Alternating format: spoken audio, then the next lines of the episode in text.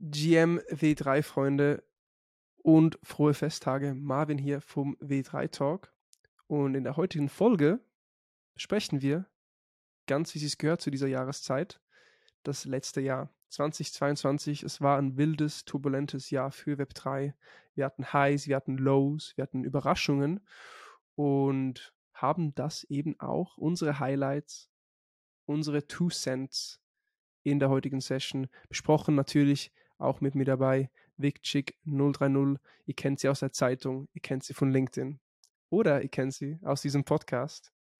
Und entsprechend viel Spaß dabei und see you on the other side. Dieses nachweihnachtliche Stretching und Atmen und zurück in den Alltag integrieren. Immer interessante Challenge.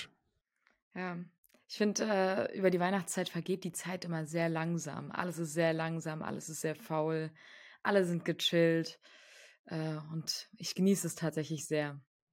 Wie geht's dir, wenn du so in die Heimat zurückfährst? Weil ich merke immer wieder, wie gefühlt einfach die Zeit stehen bleibt, wenn du zurück nach Hause gehst. Also ich bin hier wieder in der Schweiz, in Aarau, kleines Städtchen im Kanton Aargau, klein aber fein.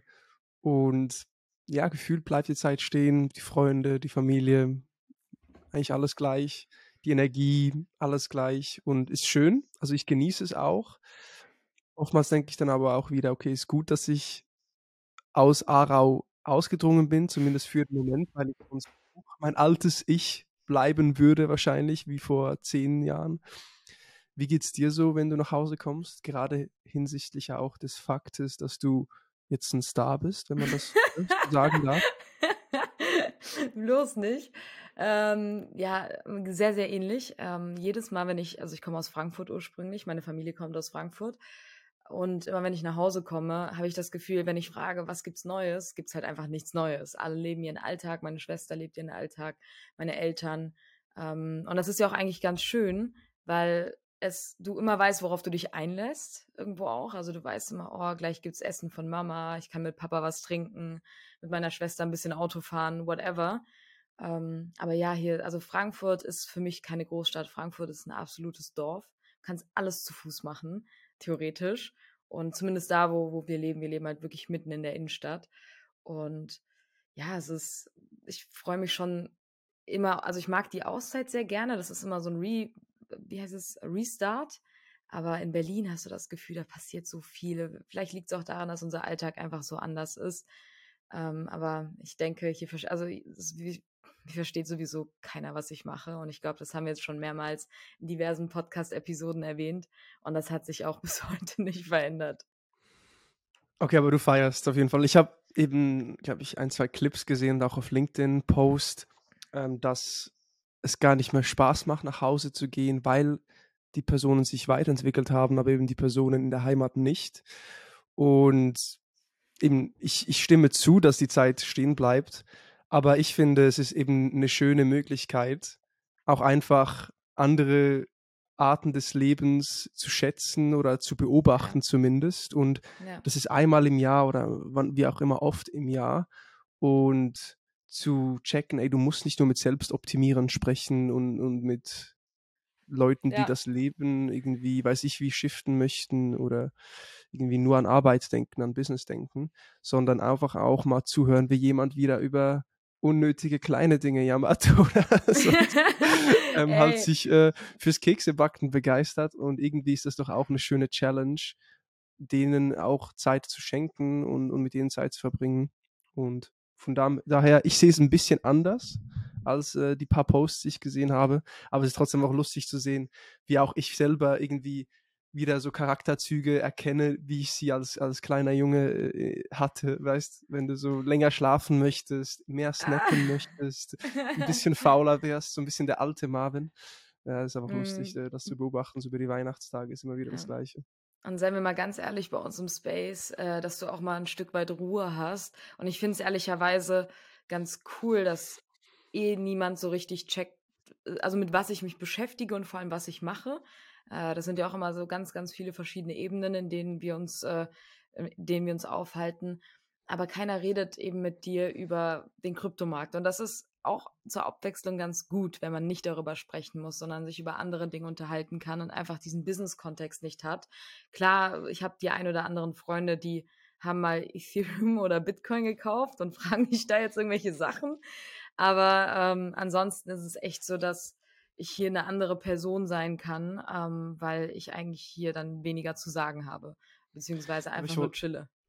Ich wollte gerade sagen, willst du mir jetzt nicht sagen, dass nie die Rede war von, von Krypto oder auch dem gerade ein bisschen einbrechenden Markt oder keine dystopischen Gespräche zum AI-Takeover, gar nichts so in die Richtung? Ey, überhaupt nicht. Also das ist so krass. Ähm, vielleicht liegt es einfach an meinem Umfeld oder ähm, ich meine, letztes Mal hat, äh, ich werde immer mal wieder gefragt, so, ja, ist Krypto jetzt tot oder was auch immer. Aber dadurch, dass die Leute auch einfach keinen Bezug zu haben, zumindest in meinem Umfeld nicht. Ich weiß nicht, wie es den anderen Zuhörenden gibt, äh, geht. Ähm, ich habe wirklich niemanden, der wirklich tief im Krypto ist in meinem Umfeld und dementsprechend wissen die Leute nicht mal, was sie fragen sollen. Ich glaube, das ist ja das Ding. So, was willst du, wenn du gar keine Ahnung davon hast? Ich habe ich hab, ähm, übrigens meinen Freundinnen ein NFT gemacht habe doch äh, Dali benutzt für den Background, ich wollte so eine Frankfurt Skyline äh, von Dali cartoonisiert haben. Und dann habe ich das gestern meiner Schwester und ihrem Freund gezeigt. Ich wohne hier gerade bei meiner Schwester und habe denen so erklärt, ich habe denen jetzt dieses NFT gemacht äh, und habe denen so ein Loom-Video aufgenommen, wie die sich ihre erste Metamask-Wallet machen, damit ich denen das rüberschicken kann. So ein bisschen so dieses Onboarding-Video, wie ich es letztes Mal schon gesagt habe. Und er fragt mich, ja, was kann das? Explodiert das jetzt oder kann das irgendwas? Und ich denke mir so, wie das? also das ist so der Status und das kannst du den Leuten natürlich nicht übel nehmen, wenn sich einfach niemand damit beschäftigt. Und dann denke ich mir immer, ja, okay, das ist ja eigentlich auch ganz entspannt. Äh, dann müssen wir es auch einfach gar nicht weiter vertiefen, ähm, dieses Gespräch. Es ist einfach ein NFT forever on the Blockchain so. Aber warte, also keine Utility reingeschrieben, dass Nein. sie dich auch treffen dürfen, wenn du Forbes 30 under 30 geschafft hast. dass sie dann trotzdem Nein. noch mit dir einen Kaffee trinken dürfen. Das ist keine Utility des NFTs. Nein, es ist tatsächlich, ähm, ich habe das eher als eine Art Friendship Bracelet gedacht, ohne dass es so aussieht. Oh. Das ist ja der, der schöne, äh, ich sag mal so, die, diese schöne Story zur Blockchain. Das ist halt für immer auf der Blockchain und meine drei Freundinnen und ich, wir sind seit wirklich Ewigkeiten zu viert sehr, sehr gut befreundet, sind durch Höhen und Tiefen gegangen. Und das soll quasi das, das Bild davon darstellen, äh, dass jetzt jeder so dasselbe NFT, es ist eine Kollektion aus vier NFTs.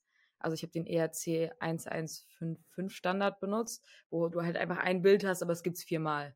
Und äh, das verschicke ich jetzt an die. Und mein Ziel ist es eigentlich, den so ein bisschen zu helfen, ihre erste Krypto-Wallet zu erstellen. Wer weiß, vielleicht beschäftigen sie sich damit und äh, dann habe ich schon meinen Teil getan und es hat mich halt echt nicht viel Zeit gekostet.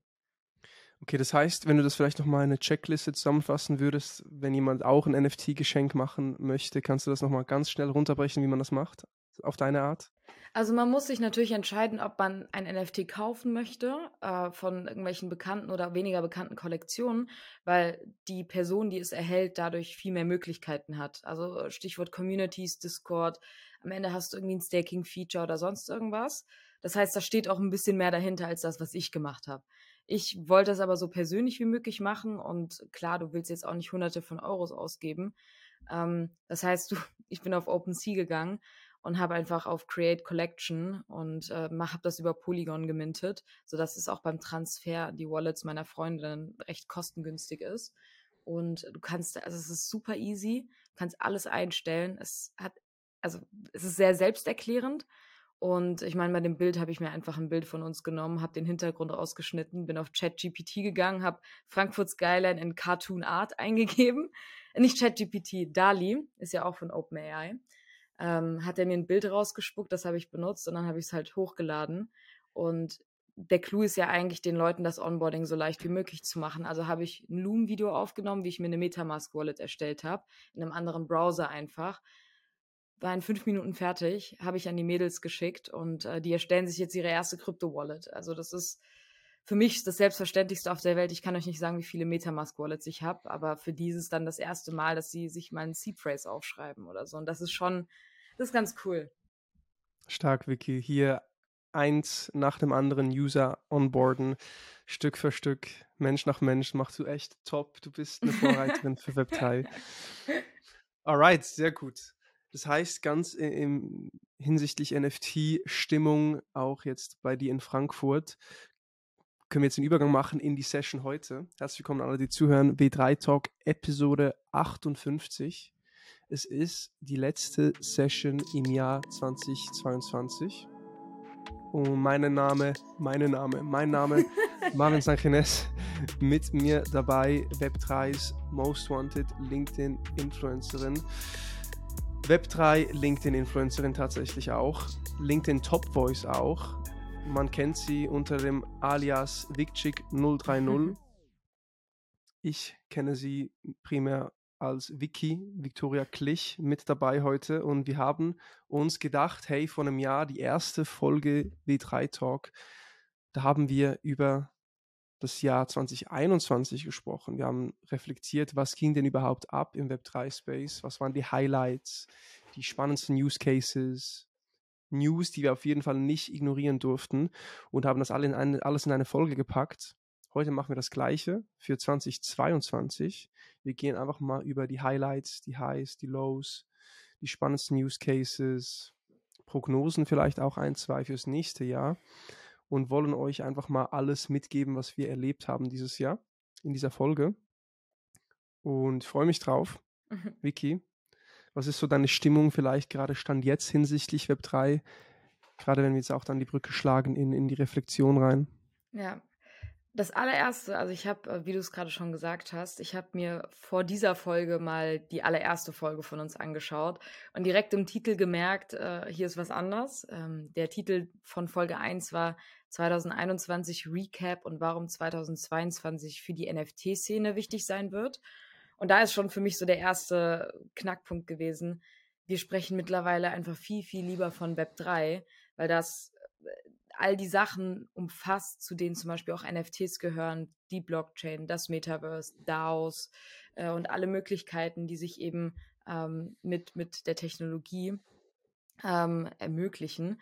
Und äh, wir haben damals wirklich nur diesen Fokus auf NFTs gehabt. Und daher kommen wir auch alle aus dem Jahr 2021. Es geht immer nur um NFTs.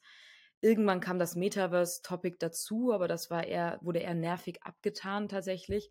Und jetzt mittlerweile würde ich nie wieder oder nie mehr nur von NFTs sprechen, sondern würde die Folge lieber als eine sehr Web3-zentrierte Folge bezeichnen, wo wir einfach über viele verschiedene Themen sprechen.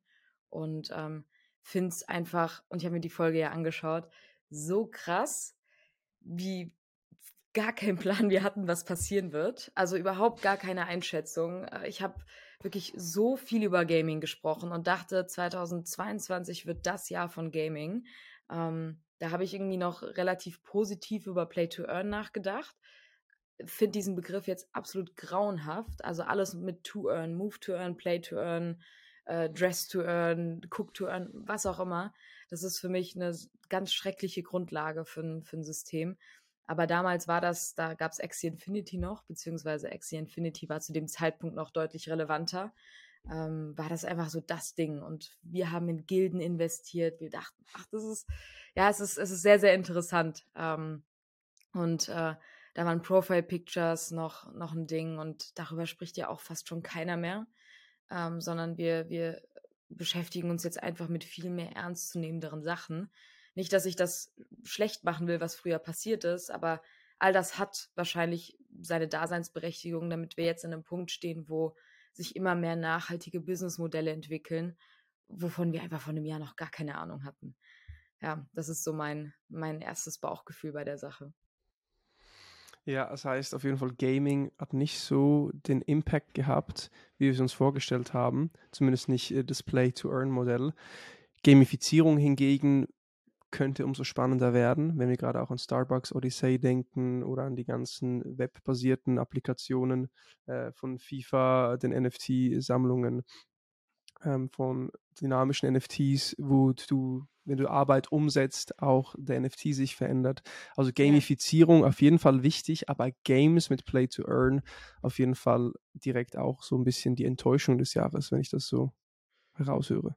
Ja, Enttäuschung, ja, macht aber auch eigentlich Sinn. Das hätte man ja auch, oder das haben viele schon äh, vorher gesehen, dass äh, die meisten dieser Play-to-Earn-Games eben als sogenannte Ponzi-Schemes bezeichnet wurden und bei vielen, vielen auch zu Recht, muss ich ganz ehrlich sagen, weil es einfach keinen Sinn gemacht hat oder zumindest die Tokenomics nicht nachhaltig genug gedacht worden ist, dass es müssen immer neue Leute dazu, es müssen immer neue Leute diesen Einstiegspreis kaufen. Bei Axie Infinity waren es eben diese Axies, diese kleinen äh, Tierchen, äh, von denen du drei gebraucht hast, um überhaupt loszulegen. Und das war ein Einstiegspreis von knapp 1000 Dollar und ist halt wirklich in die Höhe gestiegen und ähm, du einfach nur stumpf spielen musstest, um Ingame Assets zu verdienen und dann neue Exis zu breeden, die du dann verkaufen musst. Und allein dieser Gedanke ist halt, ja, ist halt, hätte man auch schon sich vorher irgendwie Gedanken drum machen müssen, ist eben implodiert. Und genauso haben Move-to-Earn-Projekte wie Steppen auch nicht so funktioniert, obwohl da eigentlich das White Paper sich schon viel, viel hochwertiger gelesen hat äh, und viel mehr durchdacht als äh, das, was man vorher kannte. Ich will Web3 Gaming um Gottes Willen nicht abstreiten. Ich sehe da fast schon das größte Potenzial im, im nicht nur Onboarding, sondern auch einfach die Sinnhaftigkeit von NFTs als Ownership Assets. Nur sind wir einfach noch nicht an dem Punkt, wo Blockchain-based Gaming mit äh, traditionellen Game Mechanics aufeinandergelegt werden kann, weil du Tokenomics brauchst. Und das verändert schon das ganze Spiel. Und wir sind einfach noch nicht da, dass es einfach für die breite Masse zugänglich gemacht wird. Und das liegt auch einfach daran, dass gute Games ein bisschen mehr Zeit brauchen. Ähm, ich glaube, da muss man auch nochmal unterscheiden zwischen das, was wir auf einer Playstation spielen, das, was wir in einem Browser spielen oder was wir auch tendenziell auf dem Handy spielen. Und äh, glaube tatsächlich, dass alles, was so Richtung Mobile Adoption geht, vielleicht äh, im nächsten Jahr ganz spannend werden könnte. Äh, vor allem auch mit dem Release des Solana Phones. Und wenn du dann da Games drauf spielst, dass die wahrscheinlich schon irgendwie viel zugänglicher für viele Leute sein könnten. Eine Sache, die mir gerade in den Sinn gekommen ist, als mhm. du gesagt hast, Web3-Games oder aber auch Games an sich, gute Games brauchen auch sehr viel Zeit. Auf jeden Fall. Vor allem bis jetzt. Also ich habe letztens einen Tweet gesehen von wie heißt der, John Lay. Und da ging es darum, dass we're entering a new era in AI First Game Creation. Und gerade Spiele wie zum Beispiel Red Dead Redemption, das ist ein AAA-Spiel, das äh, ging komplett durch die Decke. Das hat 500 Millionen gekostet. Über 3000 Menschen waren über acht Jahre involviert, um dieses Game zu launchen. Das heißt, ja, es ist auf jeden Fall unglaublich schwierig, wirklich ein krasses Game zu launchen. Ja. Nur mit Generative AI können jetzt kleinere Teams wahrscheinlich schon auch schneller Games in sehr hoher Qualität launchen. Das heißt, wahrscheinlich wird durch den AI-Trend auch die Erstellung eines Spiels einfacher und schneller. Ah, ja. Und entsprechend, klar, das ist ein Aspekt davon, aber viel wichtiger ist wahrscheinlich dann auch, auch wie du gesagt hast, die Tokenomic-Infrastruktur und die Incentivierung, warum man das Spiel spielt. Und was ich herausgehört habe, jetzt auch gerade bei dir, ist es eigentlich so fast schon zwei Faktoren gibt, wenn wir an Web3 Gaming denken. Und der erste, das, was du gesagt hast, was du auch als mega sinnvoll erachtest, sind ja gerade diese Digital Assets innerhalb eines Spiels. Das heißt, man stelle sich vor, Fortnite, du hast Skins, das sind aber NFTs, die du jetzt auch im Sekundärmarkt traden kannst. Oder du spielst World of Warcraft, du hast ein rares Schwert, kannst es jetzt verkaufen oder kaufen, aber halt auch einen echten Wert gebündelt und nicht nur an Ingame-Currencies, die du sonst nicht raustransferieren kannst. Das ist ein Aspekt, wo Web3 natürlich mega viel Sinn macht und auch die Nutzer incentiviert, das Spiel weiter zu spielen und erfolgreich zu traden, whatever, innerhalb des Spiels. Der zweite Aspekt ist dann aber auch Play to Earn, wo du spielst, um Geld zu verdienen. Und das ist ja das Modell, was bis jetzt nicht wirklich gut funktioniert hat und wo viele Spiele ja abgesagt sind. Ich weiß nicht, was Axie Affinities Stats zurzeit gerade sind. Ich habe letztens auch noch ein Video gesehen über den Logan Paul Scam mit seinem Crypto Zoo. Ich weiß nicht, ob du das mitbekommen hattest, Vicky. Ja, dieses Video wurde mir auch zugeschickt. Ich dachte mir, krank. Ich, also so äh, im Vergleich zu FTX ist das nochmal eine ganz andere Art von Scam und wie viele Leute da Geld verloren haben und wie leichtsinnig einfach eine Person des öffentlichen Lebens damit umgeht.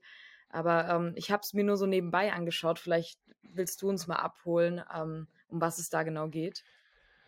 Ja, also Logan Paul, absolute Influencer-Legende, wenn man so möchte, im Positiven und im Negativen, hat, ist ja bekannt geworden wegen 2017 japanischer äh, Wald, äh, Suizidwald, wo er ein Video gemacht hat, da wurde er gecancelt, hat sich dann zurückgekämpft über seinen Podcast, wurde wieder beliebter, viel Momentum aufgenommen, ist gerade auch im WWE unterwegs, also der ist ein absoluter Entertainer und weiß es, auf den größten Bühnen zu bestehen. Und Logan Paul hat in seinem Podcast vor so zehn Monaten angekündigt, dass er ein unglaublich geiles Spiel launchen wird. Es macht mhm. so viel Spaß. Die Kinder der Developer können nicht aufhören, das Spiel zu spielen. Und es ist ein NFT-Game. Es könnte sogar Pokémon ersetzen. Es ist das nächste ah. Pokémon mit NFTs, Web3 basiert. Es heißt Crypto Zoo. Und Crypto Zoo war ebenfalls ein Play-to-Earn-Modell, wo du den Zoo-Token hattest und du Eggs hattest, die du nesten konntest. Und aus diesen Eggs hast du dann diese Tiere gekriegt als NFTs. Und die ersten Red Flags waren, als man diese Tierbilder angeguckt hat und gemerkt hat, das sind so Adobe-Stock-Fotos zusammengeklebt mit, mit Photoshop. Also hässlicher geht's nicht. Und er hat das so promotet, alle, da sind Künstler handgefertigt rangegangen und haben eines nach dem anderen äh, designt. Anyway, long story short, die haben, glaube ich, zweieinhalb Millionen nach dem Launch gemacht an Umsatz über die NFT-Sales. Und geschippt wurde nichts. Das Game gibt es bis heute nicht. Dann haben sie gesagt, okay, der Developer hat sie verarscht. Dann haben sie ein neues Development-Team eingestellt. Das wurde angeblich nicht bezahlt. Riesendrama. Wer schuldig ist, die zeigen alle auf jemand anderen. Das heißt, die Schuld wird hin und her äh, geschoben. Aber Fakt ist, die Nutzer, die Fans haben Geld verloren, weil sie blind einem Influencer vertraut haben, den sie gefeiert haben. Und ich meine, wir können jetzt viele so Beispiele heute auch besprechen und würden äh, dann in fünf Stunden noch weiter quatschen. Aber ich denke, es ist ein relevantes Beispiel, weil das ganz im Sinne dieses Web3-Wahns dieses Jahr wirklich war. Weil es war schon gerade Q1 2022 wirklich so dieser NFT-Boom, der war präsent. Also alle wollten was machen in dem Space. Wenn man auch Google Trends anguckt, die NFT-Suchanfragen gingen so hoch und gingen jetzt langsam auch wieder runter. Also es ja. war wirklich, NFTs war in aller Munde. Das war eines der Wörter des Jahres, so Ende 21, Anfang 22. Und links und rechts kamen Projekte raus. Und wem soll man da vertrauen? An wen glaubt man?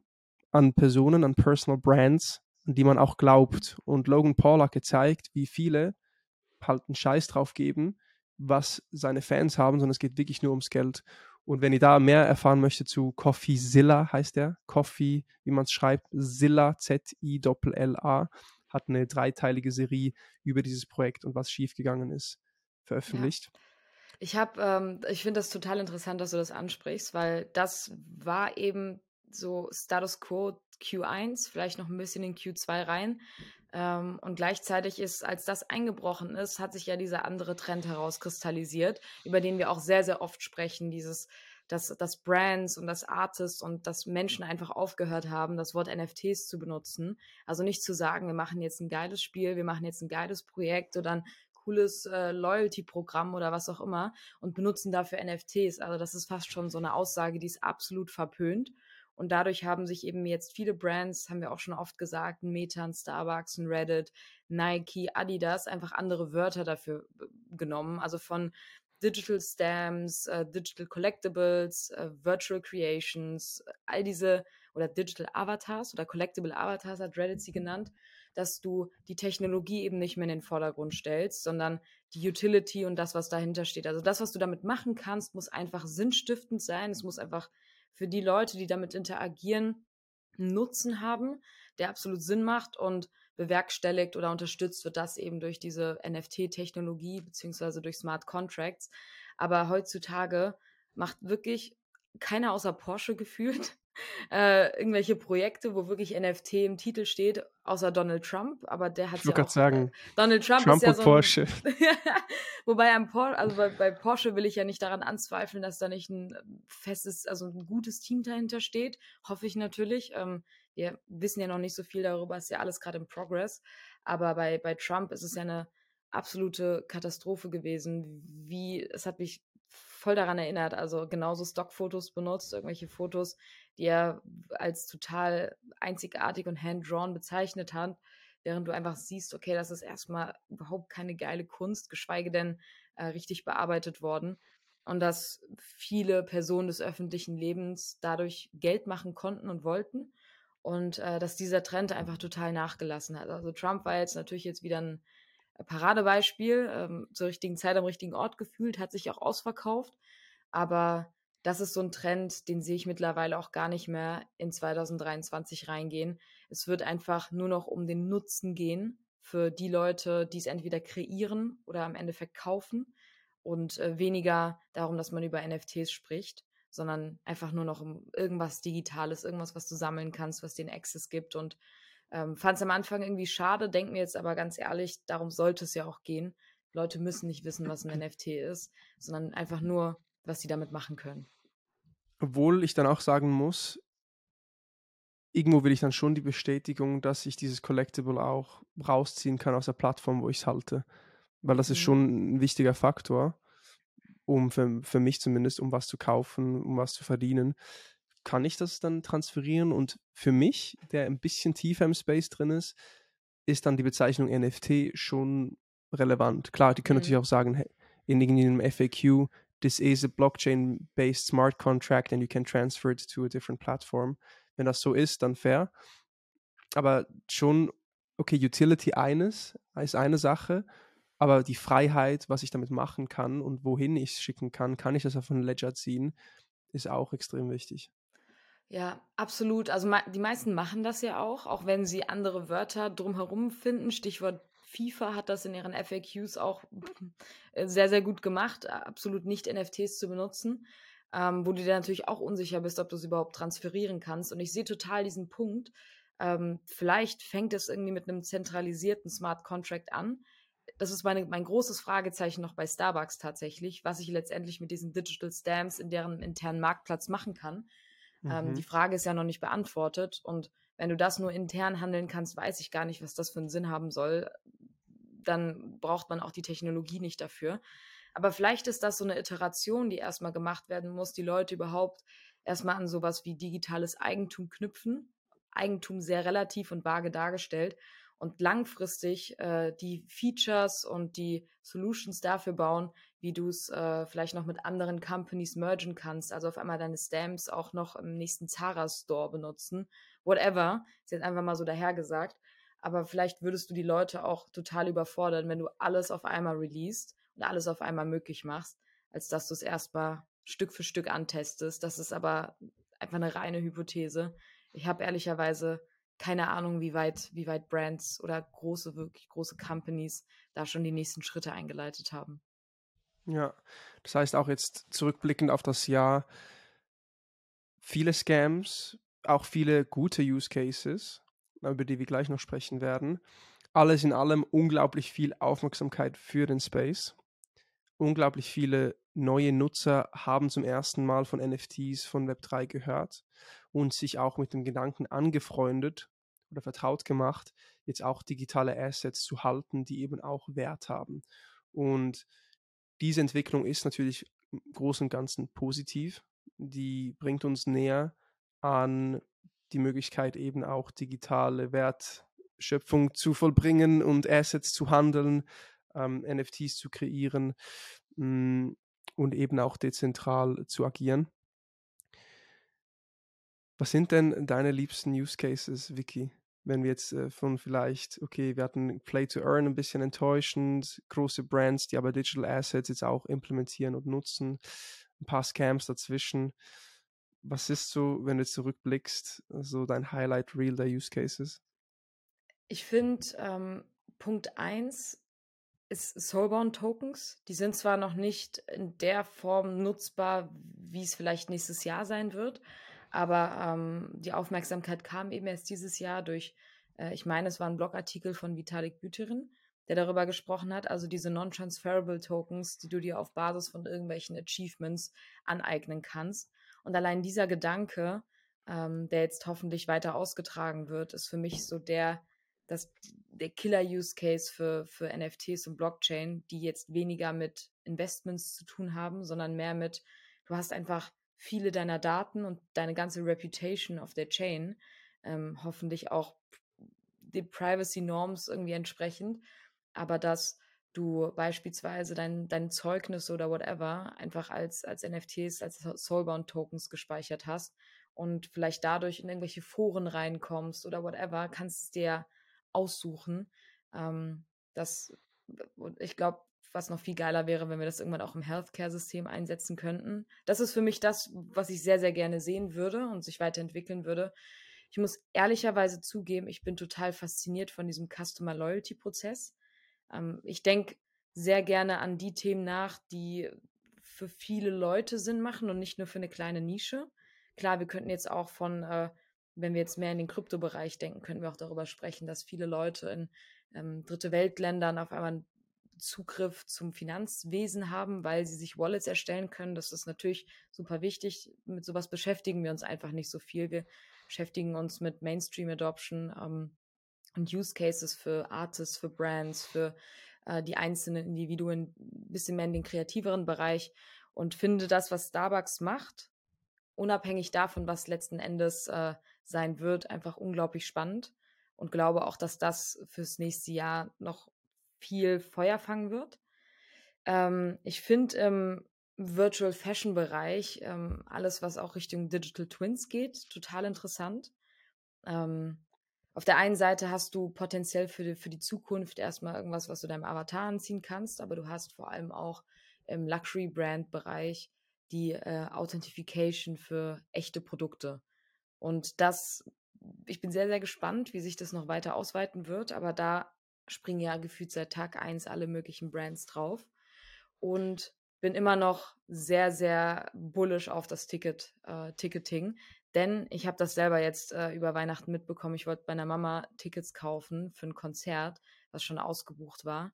Und durch diese Automated Market Maker, das ist jetzt der falsche Begriff, aber es wird ja durch diese Tools von Eventim und was auch immer automatisch Preise festgelegt ähm, auf Basis der Nachfrage. Und es ist einfach so bizarr, wie teuer Tickets sind und wenn du sie dir auf dem Schwarz, auf dem Secondary holen möchtest, wie, ähm, wie unsicher du bist, ob es ein echtes ist. Und äh, das irgendwie mit NFT-Technologie zu lösen, fände ich super spannend. Und jetzt habe ich drei Use Cases genannt, aber das ist so das, was ich aus diesem Jahr mit am meisten mitgenommen habe. Du hast sogar vier genannt. Also Wirklich? erstens hatten wir so Soulbound Token. Ah, stimmt.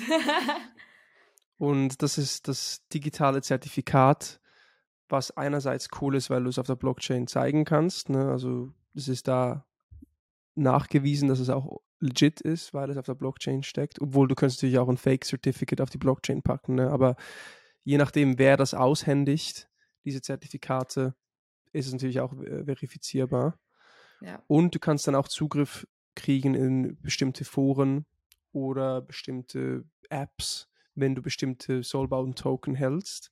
Und gewisse Plattformen, wir hatten ja das auch in einem Podcast davor, geben dir einen Soulbound-Token, wenn du kontribuierst in irgendeiner mhm. Art und Weise. Das heißt, ich könnte zum Beispiel auf Reddit, also ich glaube, das Feature gibt es jetzt noch nicht, aber wenn ich irgendwie 100 Fragen beantwortet habe oder Diskussionen äh, meinen Input gegeben habe und ich habe Upvotes gekriegt, würde ich dann vielleicht nach 100 positiven Antworten Reddit, ähm, you know, Level 1 Customer Delight Token kriegen und dann wäre das auch auf der Blockchain für alle nachweisbar. Das heißt, mhm. so ein mhm. bisschen diese Reputation auf der Blockchain in Form von Soulbound Tokens, wo es nicht um die Monetarisierung geht, sondern mehr um den Nachweis von Skills, Erfahrung und Reputation an sich. Das war so ja. der erste Use Case. Habe ich das richtig zusammengefasst oder noch was ja, verpasst? Ja, genau so. Das, das gibt es ja tatsächlich auch schon. Die Plattform, die du beschrieben hast, heißt curious.xyz. Die hatten wir nämlich mhm. mal bei uns. Ähm, ich bin auch komplett mal durch unsere ganzen Newsletter und Podcast-Episoden gegangen und darüber haben wir auch gesprochen. Ähm, ich sehe total dieses Potenzial darin. Ich kann schwer abschätzen, ob es jetzt irgendwie nächstes Jahr den Boom geben wird. Ähm, da bin ich lieber ganz vorsichtig, aber eingeleitet wurde es eben durch äh, durch gewisse technologische Fortschritte in diesem Jahr und dass jetzt eben vermehrt Leute an sowas arbeiten und vor allem über solche Dinge sprechen. Ja, es gibt natürlich auch Kritiker, die dann fragen, okay, warum brauchst du dafür ein NFT, um digitale Zertifikate zu halten? Naja, ich glaube, ganz, ganz vorne ist einfach die Fälschbarkeit. Also das wenn du also wenn es auf der Blockchain gespeichert wird, ist es zumindest authentifiziert und echt. Klar, du kannst ja auch ein Fake-Zertifikat auf die Blockchain packen, aber wenn du einmal, ähm, ich, ich, weiß nicht, wie das funktioniert, wer das letzten Endes aushändigen soll, weil dann brauchst du ja wieder eigentlich das Vertrauen in eine zentrale Ent Entität, Entität, falls jetzt das richtige Wort ist, ähm, die, die dir das ausstellt. Äh, und du musst darauf vertrauen, dass wenn du daran was verändern möchtest oder dass wenn du es irgendwie löschen möchtest, äh, dass diese, äh, dass diese Institution das dann wieder rausnimmt. I don't know. Nichtsdestotrotz, ähm, wenn jetzt beispielsweise das Healthcare-System sich auf eine Standardplattform einigt, wo solche Dinge ausgestellt werden, dann kannst du zumindest immer zurückverfolgen, aus welcher, wie würden jetzt NFT-Kollektion das kommt, ähm, bezeichnen, wie jetzt beispielsweise, wenn du irgendwas mit dem Board Apes machen willst, dann schaust du ja auch immer auf OpenSea, ist das die Verified Collection, weil alles andere ist fake. Und so ähnlich kann man das eben auch in, in diesen Gedanken weiterverfolgen, als, ähm, als dass du das irgendwo immer bei dir hast oder whatever. Weil, seien wir mal ehrlich, ich habe gar keine Ahnung, wo meine ganzen Dokumente sind. Manche sind digital, manche sind physisch. Mhm. Aber nichtsdestotrotz musst du immer beweisen können, dass etwas echt ist und aktuell. Und Stand jetzt ist das meiner Meinung nach nicht effizient gelöst. Ja, ich stelle mir auch gerade so eine Healthcare Wallet oder so ein Interface vor, wo ja. alle meine Dokumente da sind, alle meine Besuche. Irgendwie sehe ich gerade noch, was meine Krankenkasse als Services noch, äh, noch leistet.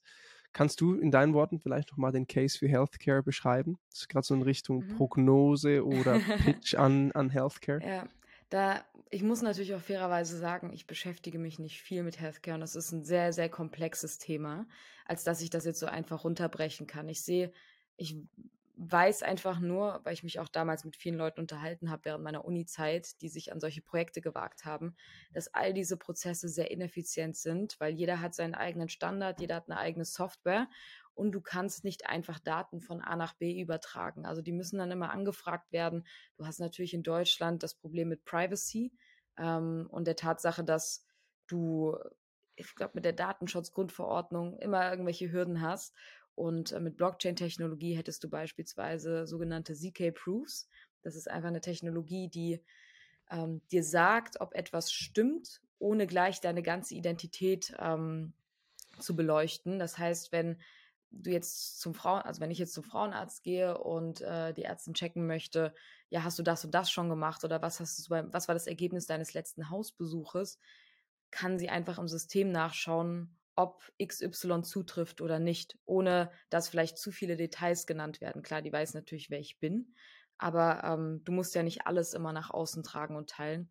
Und man muss mich, also vielleicht gibt es das schon, ähm, nur wird es nicht in der Form verwendet, wie, wie ich oder wir es uns vorstellen.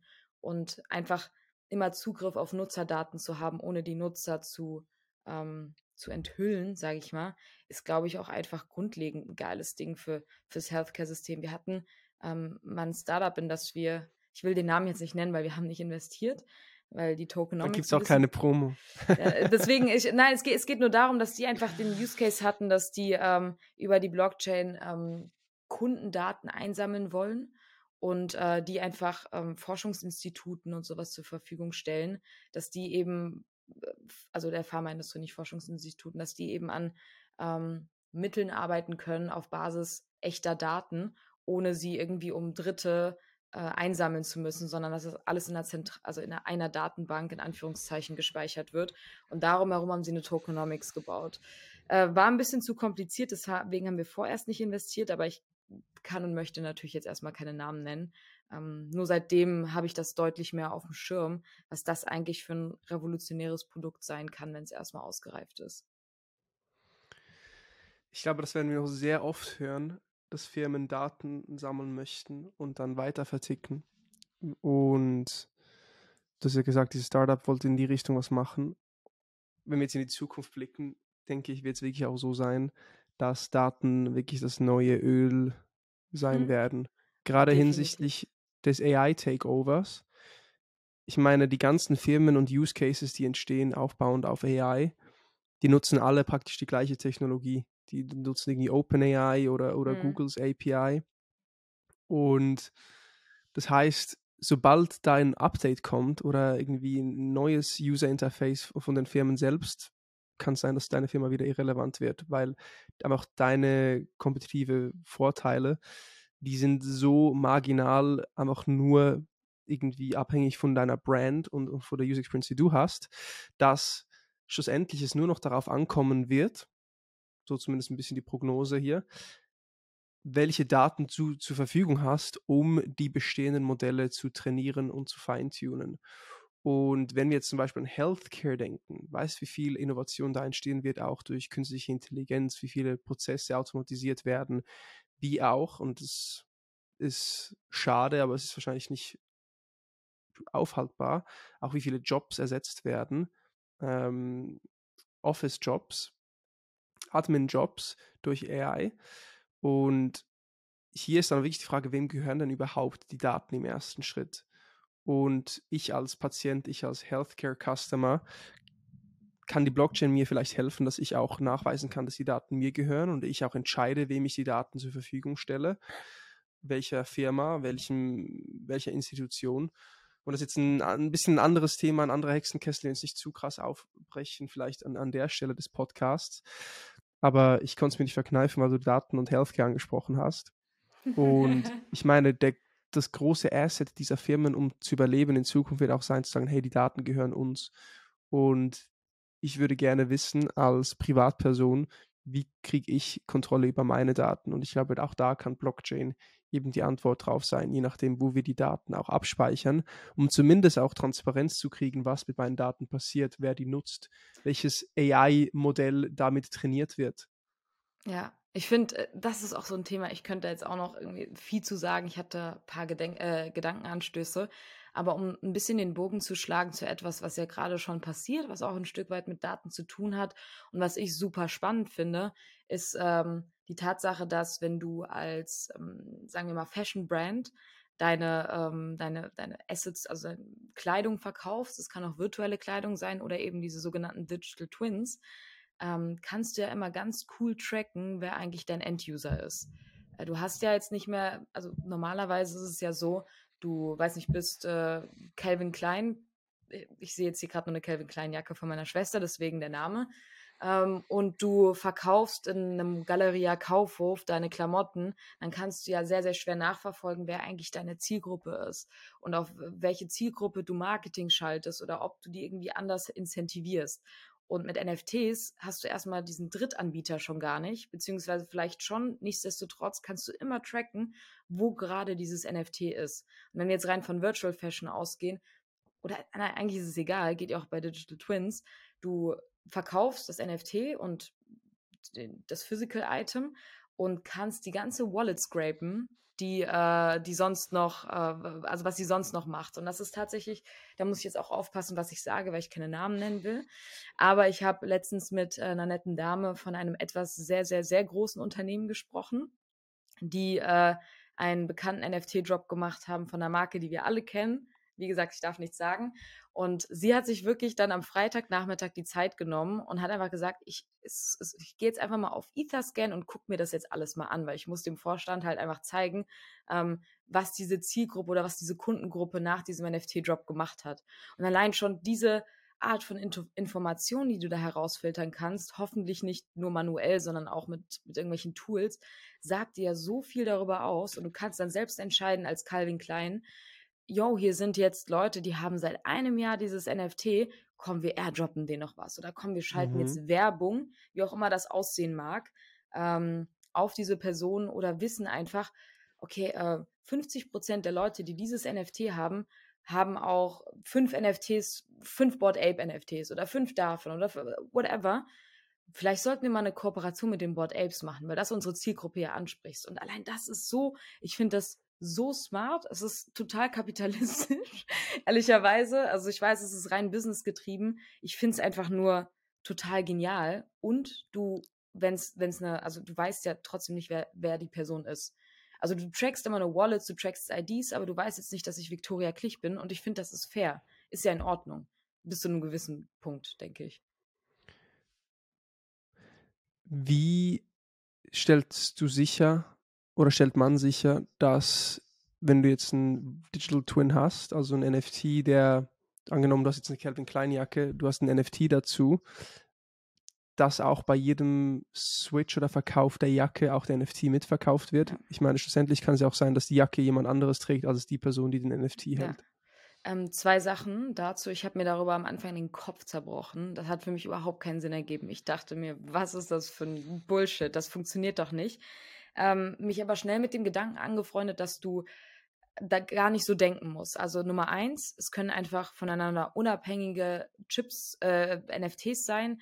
Das Kleidungsstück kann wie beim ähm, Artefakt NFT, äh, ja doch beim Artefakt-Pulli, den wir jetzt haben, kann einfach nur, also der NFC-Chip kann zum NFT führen und einfach nur zeigen, dass etwas echt ist. Was du danach mit diesem Pulli machst, ob ich den jetzt an dich verkaufe, ist erstmal egal. Ich kann trotzdem das NFT behalten. Ähm, weil das NFT erfüllt seinen Zweck der Authentifizierung, aber der Besitzer kann jemand anderes sein. Mhm. Denn vielleicht willst du das Piece physisch tragen, aber nicht virtual. Da sind wir zwar auch noch nicht, dass das gang und gäbe ist, dass man sich die Fashion auch virtuell anzieht. Ich glaube aber sehr, dass wir da hingehen werden, ähm, dass du eigentlich aus einem Kauf zwei Produkte hast, einmal physisch, einmal virtuell. Und wenn du nur das eine haben möchtest, verkaufst du das andere. Ähm, das ist halt Nummer eins. Also es muss nicht zwangsläufig zusammenhängen. Und Punkt zwei, es gibt, das haben, ist mit dem Azuki Drop äh, sehr bekannt geworden. Ich glaube, Nike hat mit den Crypto Kicks was ähnliches gemacht, dass wenn du diesen Chip scannst, äh, oder was auch immer das dann halt ist in dem physischen Piece, dass du automatisch das NFT transferiert bekommst und damit der rechtmäßige Besitzer bist. Ähm, das heißt also so ein Automatismus, der eigentlich immer, wenn du das physische Piece verkaufst, auch gewährleistet, dass sich die Person automatisch als Owner des NFTs äh, positionieren kann. Hab da tausend Fragezeichen, ehrlicherweise. Deswegen finde ich das bisher noch nicht so gut durchdacht. Ähm, aber nichtsdestotrotz gehen viele tatsächlich erstmal den Weg, dass sie sagen, äh, unabhängig voneinander oder ähm, genau beim, beim Kauf äh, irgendwelche Physical Pieces, äh, aus denen du dir ein NFT ziehen kannst oder so. Okay, also entweder klar NFT, NFC-Chip, wenn der drin ist, ja. dann ist einfach Verifizierung, egal wer den NFT hält, ist schon mal wertvoll, weil du kannst sagen, die Jacke ist legit. Das heißt, der Use genau. Case macht absolut Sinn in meinen Augen gerade bei fälschungsaffinen Objekten. Und das Zweite ist eben, du sagst, man muss einfach akzeptieren, dass vielleicht eine andere Person die physische Jacke hält als die Person, die den NFT hält. Und bedeutet natürlich aber auch im Umkehrschluss, weil ich finde die Idee mega geil, wie du sie beschrieben hast. Du weißt als Brand, wer die Jacke hält. Du kannst dann die Wallet scrapen und siehst, hey, Vicchick 030 hält nicht nur die Calvin Klein Jacke, sondern sie hat auch zwei Board Apes, ein paar Clonex und irgendwie noch Kunstobjekte gekauft von Auktion äh, von Sotheby's.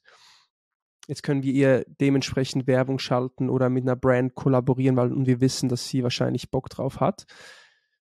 Finde ich eine sehr geile Idee. Oder airdroppen was, weil sie hat die Jacke, wir airdroppen jetzt hier ein Armband für nächstes Jahr, um sie zu, zu belohnen. Aber wenn um Zielgruppenkenntnis, ich weiß nicht 100%, ob du wirklich auch die physische Jacke trägst.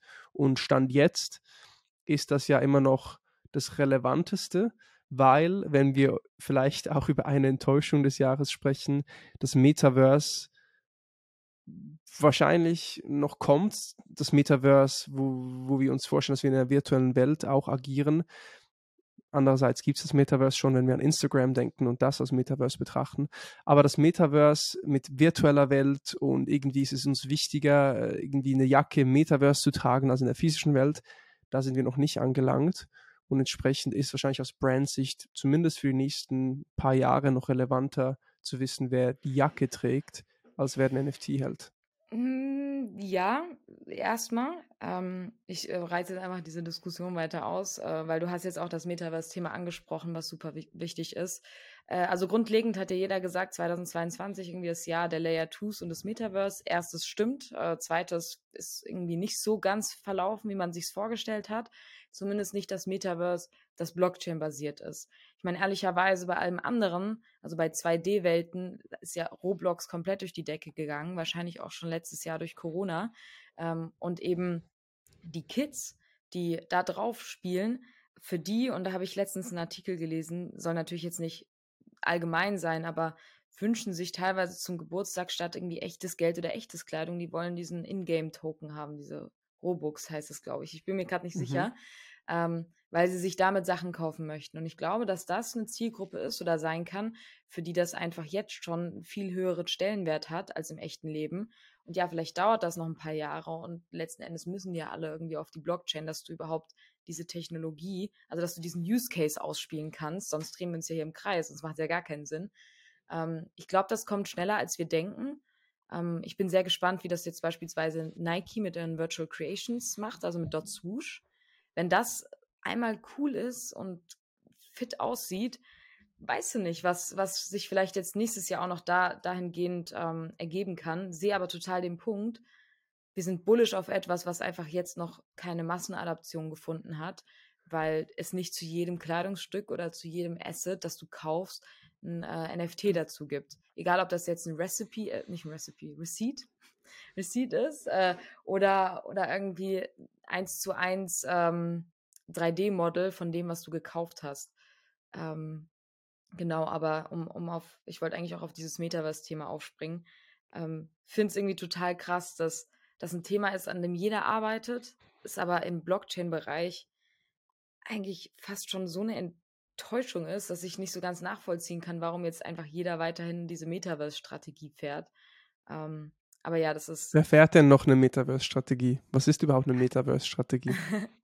ähm, für mich, das, was ich jetzt gesehen und rausgehört habe, sind das meistens Interaktionen mit der Brand in diesen virtuellen Welten, die sehr stark gamifiziert sind. Das sind jetzt ganz viele Buzzwords in einem, in einem Satz gewesen, was aber sch schlussendlich bedeutet, ähm, bei Starbucks beispielsweise kannst du, um Digital Stamps zu sammeln, irgendwelche Minigames spielen oder du läufst durch virtuelle Kaffeefelder und lernst, wie Kaffee von Starbucks äh, erstellt wird oder äh, in, in Skoda-Verse, also das, das Metaverse von Skoda, fährst du mit einem dieser neuen Modelle rum und erlebst dieses Modell natürlich jetzt nicht hautnah, sondern virtuell, aber hast einfach eine neue Art und Weise mit den Geschichten der Brands zu interagieren. Und das ist ganz wichtig. Zu jeder Metaverse-Strategie gehört irgendwie eine sehr starke Story, äh, eine authentische Story und äh, soll den Usern einfach eine neue Möglichkeit geben, ähm, was zu lernen, was zu gewinnen, äh, sich zu entertainen irgendwo auch. Und äh, das machen gerade viele, ähm, machen aber tatsächlich eher ihre eigenen Metaverse-Projekte als, und dieser Trend ist ja komplett weggegangen, es kauft sich ja mittlerweile fast niemand mehr Land bei Decentraland und baut da ein Headquarter drauf, sondern mittlerweile macht es einfach fast jeder selbst und nutzt genauso wie jeder eine eigene Website hat, sich wie ein eigenes Metaverse aufzubauen, wo du selber mitentscheiden kannst, was du deinen Kunden oder deiner Zielgruppe äh, zur Verfügung stellen möchtest. Macht Sinn. Also schlussendlich geht es eigentlich darum, die User engaged zu halten und da nennen sie das Metaverse-Driven Experiences. Ob das dann eine Webseite ist, wo du ein Spiel spielst oder eine virtuelle Welt, sei mal dahingestellt. Aber die Technologie wird natürlich auch immer besser. Oculus, äh, Meta, die arbeiten daran. Äh, Microsoft, Apple arbeiten alle daran. Das heißt, die Technologie wird natürlich auch immer besser. Und wenn es Spaß genug macht, sich auch darin äh, zu verweilen, dann wird es wahrscheinlich auch nochmal relevanter. Aber dieses Jahr wahrscheinlich schon äh, eher ein Flop gewesen, das Metaverse. Und wenn ich auch andere Podcasts so reflektiere, All-In-Podcast auch zum Beispiel, also das Metaverse war für alle einfach nur eine, eine Flaute dieses Jahr und, und einfach nur warme Luft. Zumindest so, wie, wie es versprochen wurde, wie es angepreist wurde. Aber eben die Jungen verbringen Zeit auf Fortnite, die spielen Roblox und das sind virtuelle Welten. Ob sie da jetzt eine Brille tragen oder nicht, ist was anderes, aber es sind virtuelle Welten, in denen sie, wie du gesagt hast, auch Assets halten und äh, die können auch NFTs sein in Zukunft. Und das war eigentlich ein wichtiger Punkt, den du gemacht hast, als ich so rebuttelt habe, hey, aber irgendwie jemand anderes hält die Jacke äh, als die Person, die die Jacke trägt, äh, den NFT hält. Und ich habe mich da sehr auf Fashion konzentriert und da ist vielleicht der Use Case auch nicht so spannend, abgesehen von NFCs. Aber klar, die ganzen Jungen, die alle nur Geld wollen, um das in ihre Games reinzustecken, FIFA Ultimate Team Päckchen zu kaufen, die sind schon mittendrin. Und daher, ich glaube, es wird schon noch was kommen.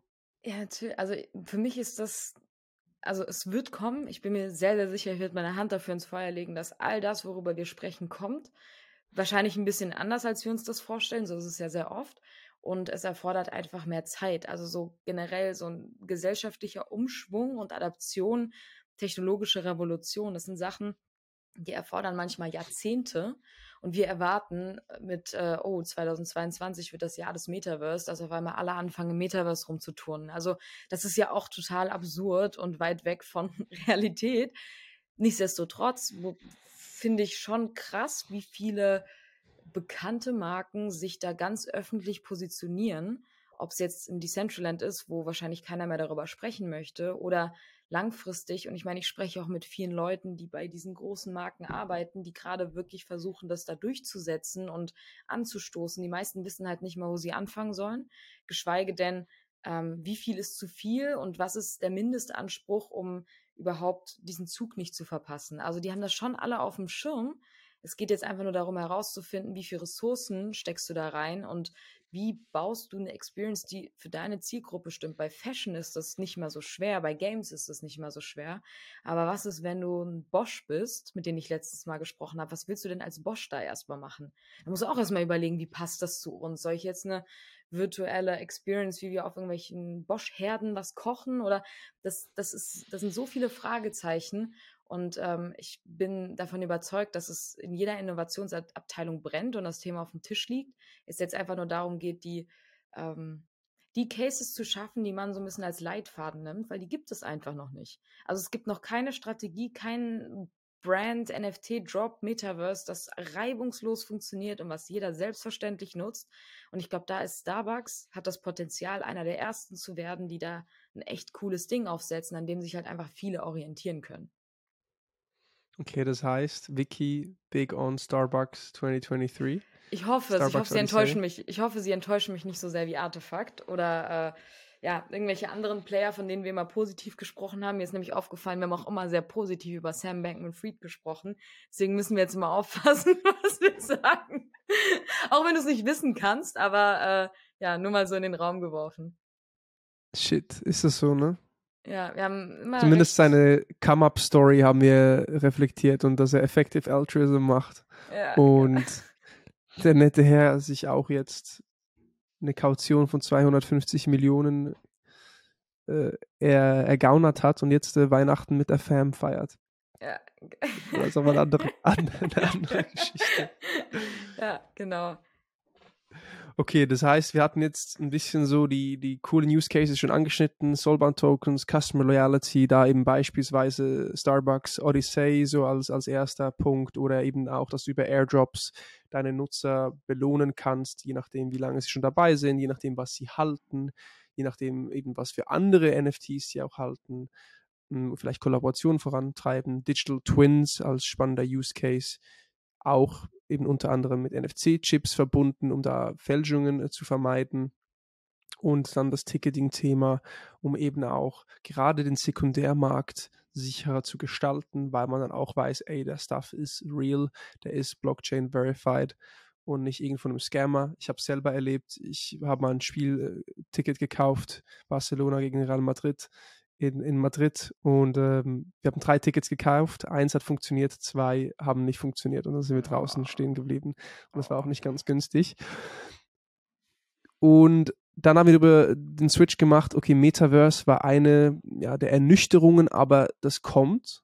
Die Brands machen da weiter, aber spannende Entwicklung, die sagen sich jetzt nicht mehr, und ich glaube, das war auch primär ein Marketing-Ding, wir gehen jetzt in die Sandbox oder die Central rein, um hier Land zu kaufen. Wofür überhaupt? Die Daily Active Users sind nicht äh, sehr hoch auf den beiden Plattformen. Wir machen das einfach selbst. Wir gestalten selber virtuelle Experiences, hängen daran irgendwelche Spiele, wo unsere Nutzer noch was gewinnen können und incentivieren sie auch Zeit mit unserer Brand zu verbringen. Und das kann in einer Web-App sein, das kann in Zukunft auch irgendwie über Oculus sein oder Apple Glasses, was auch immer da noch mhm. kommt. Gab es denn für dich äh, weitere Überraschungen oder, oder Enttäuschungen äh, dieses Jahr, die, die, die herausstechen für dich? Ähm, ich habe natürlich hier noch aufgeschrieben, eine Überraschung war, dass der Merch sehr boring war. Ähm, also eigentlich das wahrscheinlich ereignisreichste Event äh, für die Ethereum-Blockchain. Also der, der Switch von Proof of, Stake, äh, Proof of Work zu Proof of Stake ist so reibungslos verlaufen, dass es fast schon langweilig ist. Ist auch Meckern auf absolut hohem Niveau. Ähm, aber im Endeffekt ging das alles einfach super fix und äh, schon waren wir auf Proof of Stake. Das war natürlich dann eher eine Überraschung, so viel Welle, wie da im Voraus gemacht worden ist. Aber ansonsten haben wir über alles gesprochen, außer vielleicht, ich sehe hier noch äh, Stichpunkt Regulierung. Äh, hast du, glaube ich, nochmal aufgeschrieben, ist most recent ähm, eben das, was also sowohl auf der Mika-Seite passiert, als jetzt auch durch die Anhörung im Bundestag, dass über mehr über Web3-Risiken als die Möglichkeiten gesprochen wird. Ist aber auch, also ich finde es schade, habe aber das Gefühl, das ist ein sich immer wiederholender Prozess auf viele neue Technologien. Ich meine, das Internet wurde früher auch belächelt. Eigentlich alles, was neu ist, was äh, erstmal eine neue, also was die Gesellschaft verändern kann, so wie wir sie kennen, wird immer mhm. erst abgestoßen, als das applaudiert wird und alle sagen, juhu, neue Technik, let's go. Ja, ich, wo ich mir hinsichtlich Regulierung Sorgen mache oder einfach kritisch beobachte, was passiert, ist einfach, wie Negativbeispiele hervorgehoben werden und wie beispielsweise der FTX-Skandal genutzt wurde, um zu zeigen, hey, Krypto Web 3 ist ja so gefährlich, ist ja so ein wilder Westen. Obwohl das ja eben das Gegenteil von DeFi war, wie wir schon besprochen hatten. Das war eine zentrale Firma, die nicht transparent vorgehoben hat, was sie mit den Tokens machen, die gegen die Terms of Service verstoßen hat und die Funds ihrer Kunden risikoreich weiter investiert hat. Und es war komplett illegal. Und das jetzt als Beispiel zu nutzen, warum Krypto eben eine Gefahr ist, warum DeFi nicht funktioniert, das ist für mich ein Riesendorn im Auge und zeigt für mich eben aber auch, dass es gar nicht im Interesse der Regierungen ist, dass sich Web3, wie wir uns vorstellen, durchsetzt. Und das ist das, was mir Sorgen macht, weil Krypto, Web3, NFTs ja auch das klassische Regime, die klassische Wirtschaftsstruktur in Gefahr bringen oder challengen, weil wir ja jetzt Peer-to-Peer -Peer keine Banken mehr brauchen. Das war auch für mich eines der Highlights oder eines der, einer der coolsten Use Cases gewesen dieses Jahr, ist einfach der Fakt, dass du über ETH-Domains dann nochmal einfacher, aber einfach Wallet-to-Wallet verschiedene Use Cases viel einfacher und freier gestalten kannst. Du brauchst keine Bank mehr, du hast eine Wallet. Du brauchst keinen E-Mail-Account mehr, du hast eine Wallet. Du brauchst in Zukunft dann vielleicht auch keinen Schlüssel mehr oder irgendwie Access oder Passwörter, sondern du hast die Wallet. Und das ist für mich ein unglaublich geiler Use Case, aber bedeutet natürlich auch, dass die Mittelmänner zum Teil nicht mehr benötigt werden. Und die Mittelmänner sind fundamentaler Bestandteil unserer Wirtschaft heute und auch da, wo die Macht liegt, wo die Lobbying-Power liegt und wie das Ganze verstrickt ist miteinander. Und das ist das, was mir so ein bisschen Sorgen macht oder auch eine Enttäuschung ist dieses Jahr, dass zumindest EU-seitens und auch US-Kongress-seitens es sich eher so anfühlt und eben auch hier, ich vermeide Conspiracies, aber als ob FTX es war eigentlich wunderbar, dass das passiert ist, weil das spielt genau denen in die Karten zu sagen, hey, Krypto muss krasser reguliert werden, DeFi muss krasser reguliert werden und fühlt sich so ein bisschen wie ein Inside-Job an, ob es ist oder nicht, spielt keine Rolle an sich, sondern de facto ist es jetzt ihre Ausrede, da härter einzugreifen und sagen, guck mal, wie scheiße das alles ist. Und ja, das geht so ein bisschen Hand in Hand dann auch mit dem Thema CBDC, also Central Bank Digital Currency das wird wahrscheinlich keinen Weg mehr drumherum geben, wenn wir jetzt so ein bisschen Prognosen gehen. Also ich bin mir relativ sicher, dass da zentrale Währungen rauskommen werden von den Zentralbanken, weil wir, wenn wir an die Vergangenheit des Geldes denken, das ja eine Weile lang an Gold gekoppelt war, dann haben sie den Goldstandard aufgehoben, dann war der neue Gegenwert für das Geld einfach nur Debt, also Schulden Und dann wurde einfach Geld geprintet en masse. Jetzt haben wir Inflation äh, bis zum geht nicht mehr. Und es muss sich was ändern. Es kommt Krypto äh, von der anderen Seite und sagt, hey, wir brauchen das klassische System nicht mehr. Und das passt äh, dem, dem Regime natürlich so auch nicht. Und entsprechend muss sich was ändern. Was wird sich ändern? Ich gehe davon aus, es kommt CBDC. Wahrscheinlich relativ bald wird da schon herumgespielt mit.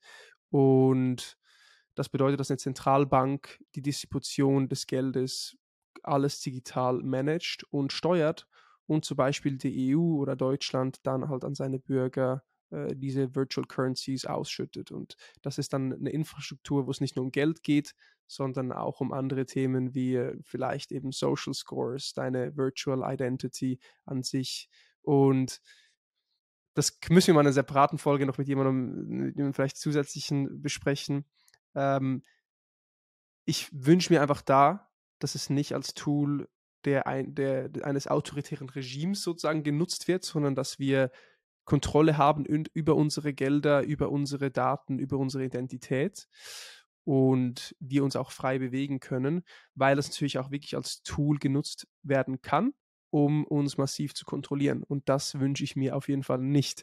Und gerade wenn wir dann noch an das AI-Thema denken und den Fakt, dass viel der klassischen Arbeit, wie wir sie heute kennen, viel der Laptop-Arbeit, der Computerarbeit in den nächsten fünf Jahren äh, wahrscheinlich ersetzt wird.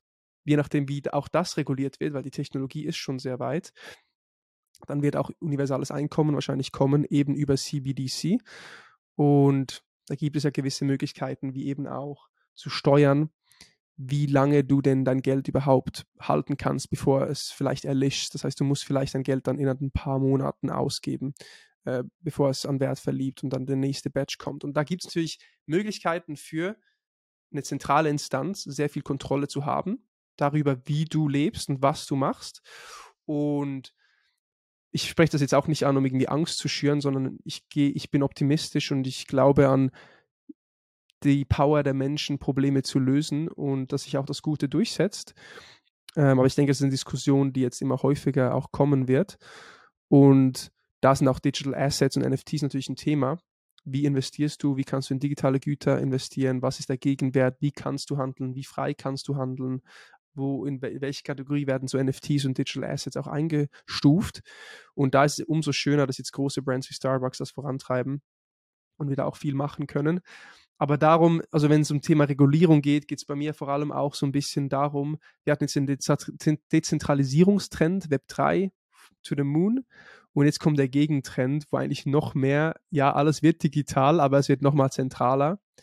Und äh, wenn du nicht mal mehr Bargeld hältst, dann kannst du auch kein Geld mehr unter dem Bett verstecken. Nicht, dass wir das machen, auf keinen Fall.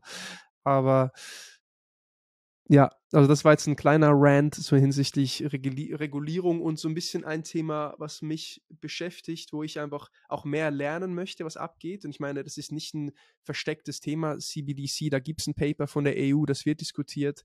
Ähm, da arbeiten Länder dran und wie das genau gehandhabt wird und wie das in das aktuelle System reinpasst, wird einfach unglaublich spannend gerade wenn wir das mal verbinden damit, dass äh, eine Technologie äh, wie künstliche Intelligenz gerade dabei ist, alles nochmal umzuklempern, so wie wir es kennen.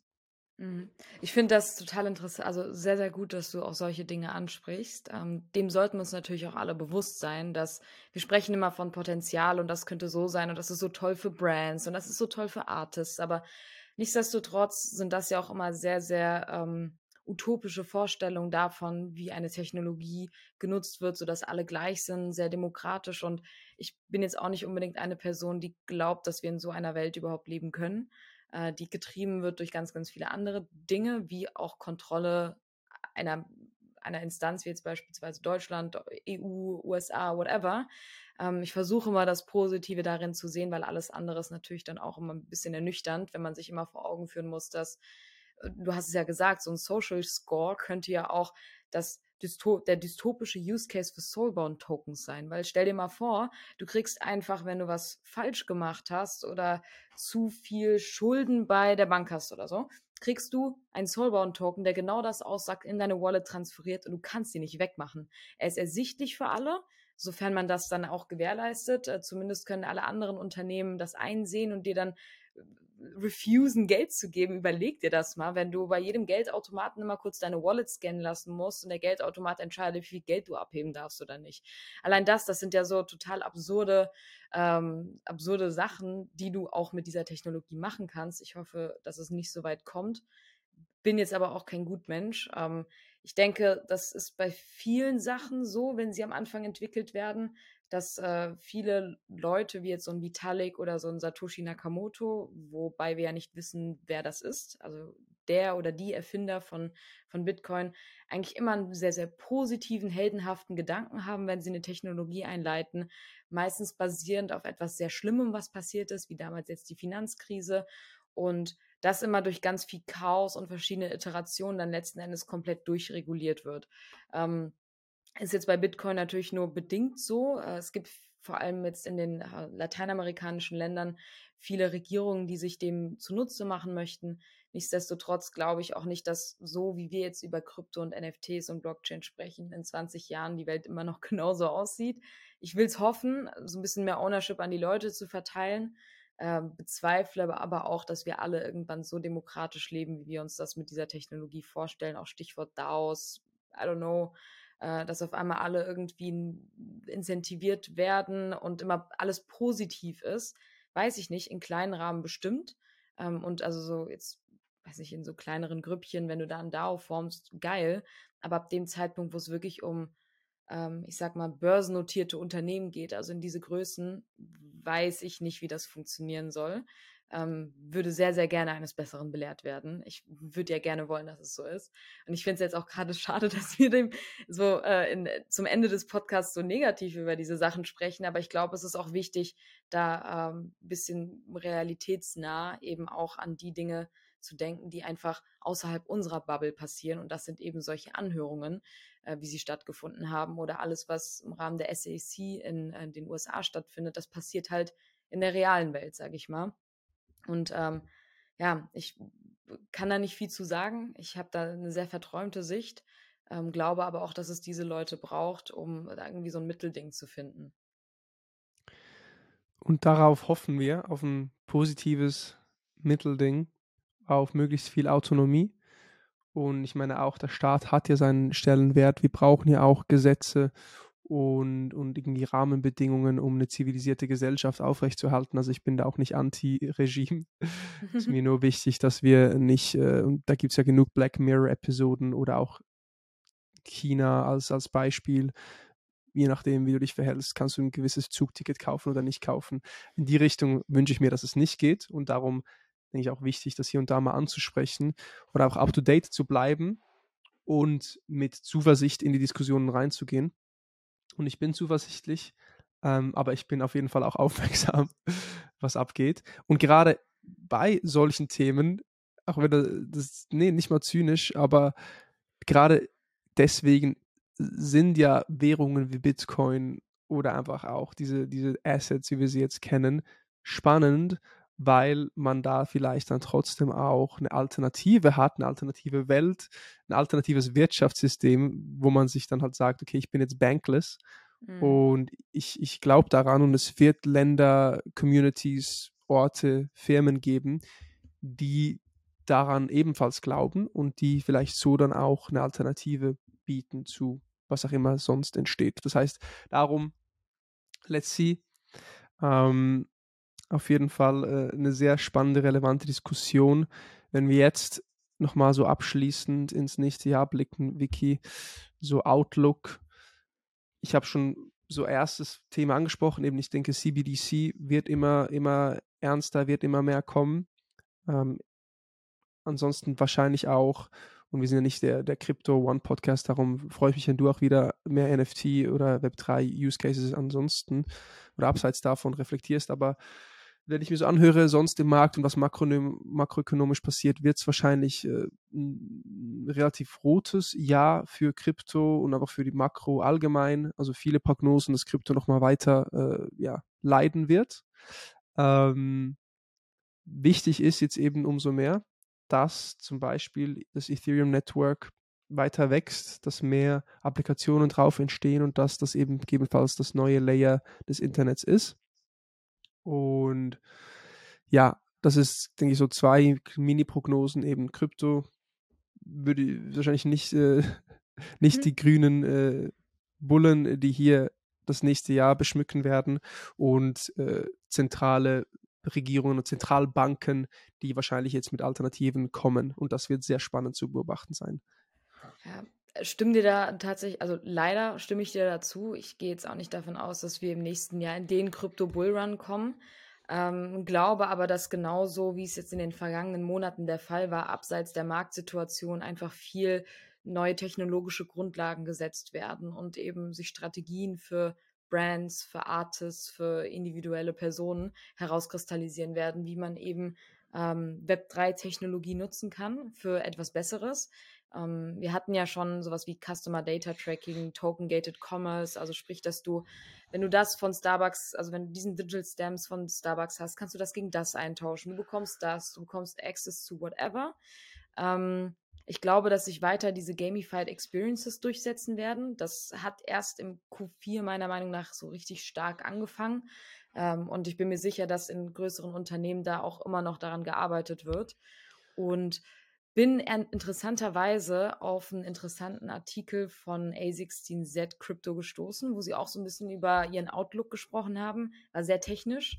Ähm, ging auch viel um Layer 2s und ich glaube, da brauchen wir uns nichts vorzumachen. Dass, die hatten, glaube ich, das Jahr ihres Lebens mit Polygon als Vorreiter, Partnerships mit allem drum und dran. Wir haben Arbitrum und Optimism, die ähm, auch als Layer 2s, als sogenannte Optimistic Rollups sehr, sehr viel Traction bekommen haben und wir mittlerweile von, ich glaube, 5% Layer 2s äh, auf Ethereum Usage auf, lass mich nicht lügen, ich habe es in dem Podcast gehört, knapp 50 gekommen sind, was einfach immens ist, dass die Leute einfach weniger auf Ethereum selbst interagieren, sondern auf den Layer 2s wegen Skalierbarkeit und äh, einfach günstiger. Das, was ich aber aus diesem Artikel noch rausgezogen habe, ist der Mobile-Moment. Also wann ist all das, worüber wir sprechen, mit all dem, mit dem wir interagieren, Interess also wann, wann können wir das über unser Handy machen? Denn Stand jetzt ist es so, du kannst ja fast nichts Wallet-related und, und Gaming-related und Experiences-related über, ähm, über, die, über, über dein Handy machen, weil erstens haben wir da irgendwie so einen App Store von Apple, der bei jeder Transaktion 30 Prozent nimmt, aber wir haben auch einfach nicht diese, und das ist sehr technisch, einfach die Grundlage, als dass es so einfach ist, jetzt Notes über unser Handy laufen zu lassen. Und äh, vielleicht wird das Solana Phone, das ich meine für 2023 angekündigt wurde, ähm, da was verändern. Oder wir werden einfach neue Möglichkeiten finden. Denn meine Freundinnen, denen ich das NFT geschenkt habe und das Video gemacht habe, die haben mich gefragt, kann ich das auch übers Handy machen? Und ich war so, äh, nee, mach's lieber über einen Desktop. Ich glaube, das geht über Handy gar nicht. Allein schon das ist ja total blöd. Und die meisten Leute auf der ganzen Welt haben Access zum Internet über ihre Handys also über ihre Smartphones und nicht über Laptops oder Computer oder sonst irgendwas. Und ich denke, wenn wir immer über Mass Adoption, Mainstream und Fairness sprechen, ist ähm, so dieser Handy-Moment, der, der, über den sehr wenige bisher gesprochen haben. Ich, zumindest ich hatte erst diesen Aha-Moment vor zwei Tagen, als ich diesen Artikel gelesen habe. Ähm, aber nochmal vieles mit einleiten kann, weil mit so einer Handy-Usage muss auch die UX funktionieren, weil du nicht so viele Möglichkeiten auf deinem Handy hast. Ähm, und das wollte das nochmal so als, als Punkt. Kann schwer sagen, ob es 2023 sein wird, aber ähm, das nochmal einfach als, als Denkanstoß für das nächste Jahr. Eigentlich crazy, wie krass Desktop fokussiert wir mit Web3 sind bis jetzt. Ja, total. Ich benutze, also ich habe noch nie, ich habe auf meiner Metamask Wallet, auf meinem Handy, habe ich mir allerhöchstens mal meine NFTs angeschaut. Aber ich habe sonst nie, ich mache nie irgendwas Crypto-related auf meinem Handy. Nie. Ähm, und allein das ist ja total absurd. Ja, ja, ist so. Same. Okay, nee, spannende Prognose. Das heißt, vielleicht nächstes Jahr sehen wir da mehr in die Richtung. Solana Phone, potentially auch jemand oder eine Firma, die das vorantreibt. Auch natürlich unter anderem abhängig davon, welche Konditionen Apple denn erlaubt und wie, wie offen Apple gegenüber Web3 ist, weil iPhone doch immer noch im Westen das wichtigste Mobiltelefon ist. Ansonsten, was haben wir noch für Prognosen für Outlooks von meiner Seite? Was ich auf jeden Fall noch erwähnen würde, ist einerseits das Thema Service DAOs. ich sehe das nach wie vor als unglaublich spannend, dass du eine Community hast an Freelancern, an Talenten, an Projektteams. Das können auch kleinere Teams sein, die gemeinsam Projekte umsetzen und dann eben gegebenenfalls über ein NFT, über einen dynamischen NFT die Arbeitserfahrung auch ja, reflektieren oder aufzeigen können und sich so auch weiterentwickeln können. Das heißt, dass eben auch traditionelle Agenturen oder Freelance-Plattformen jedenfalls auch mehr dieses Modell in Betracht ziehen hinsichtlich des Freelance-Trends, immer mehr Remote-Arbeit. Jetzt kommt noch ähm, AI dazu, was gewisse Arbeitsprozesse automatisiert.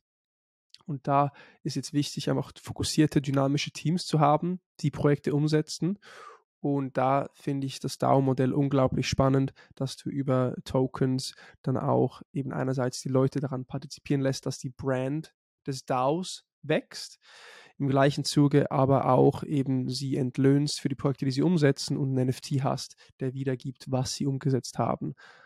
Das äh, finde ich unglaublich spannend und wird auch weiterhin ein Thema sein für, für meine Agentur und wie wir das Thema angehen.